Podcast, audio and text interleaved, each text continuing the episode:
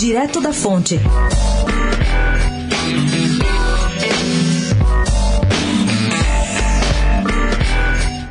Em tempos de ataque a Leonardo DiCaprio e às ONGs, a confiança dos brasileiros, de modo geral, no terceiro setor é maior entre as pessoas com ensino superior.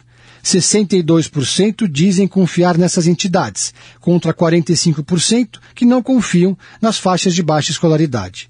A pesquisa é do IBOP e foi encomendada pela Ambev para entender a disposição das pessoas em relação ao voluntariado.